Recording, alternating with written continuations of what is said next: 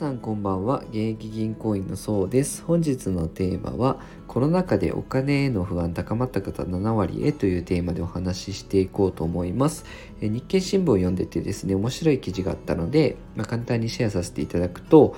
えー、2021年11月から11月ですね20から50代の働く女性500人を対象に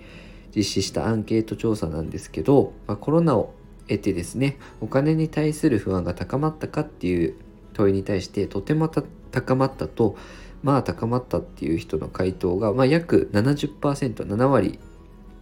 になったんですよね、まあ、理由として、まあ、突然収入が減ってしまうっていう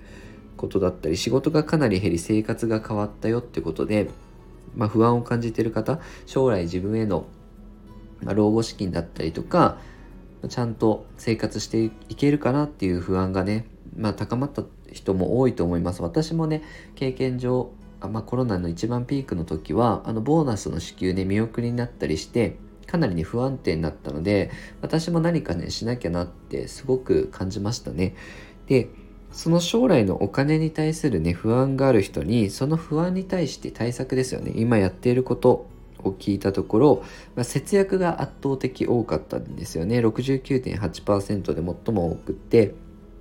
2番目に皆さん何やってるかっていうと貯蓄ですね、まあ、将来に備えて貯蓄をするっていう人がで答えた人が63.2%ですよね。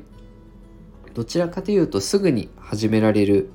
手短な方法ですね。を試している方が多いのかなと思います。で、今後始めたいこととしてはやっぱり投資が1位でしたね。20.1%で最多で、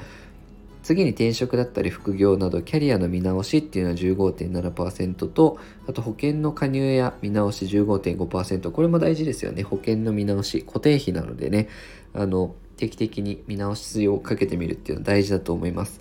でまあ、これ見てですね、やっぱり投資に興味を持った方、コロナ禍で投資に興味を持ったけど、まだ、まあ、これから始めたいっていう人が圧倒的に多いのかなと思いますので私のチャンネルはですねもうすでにあの投資始めている人だったりとか私はあの投資のサポートというかアドバイスをする仕事をしてますんで、まあ、ライブだったりとかでも、まあ、直接お話も会話形式でねお話をしたりもしてますしあと収録でもあの投資信託とはっていうところねまあ、為替ヘッジありなしの違いだったりとか、まあ、NISA 積立 NISA ってどういうとこに注意した方がいいのかとかですね。そもそも投資を始めるにあたって必要な前提知識とかも収録して撮ってってますのでよかったらね興味あるもの聞いてみてください。で参考になるなと思ったらねぜひぜひ他の放送も聞いてみていただきたいんですけど、お金の勉強を進めていくと不安感ってだいぶ減ってくると思いますのでぜひぜひライブとかもあのいらしてください。で今あのメンバーシップっていうのもやっていて日経新聞ですねまず経済を知って今何が起こっているのかっていうことを知ってから投資するのと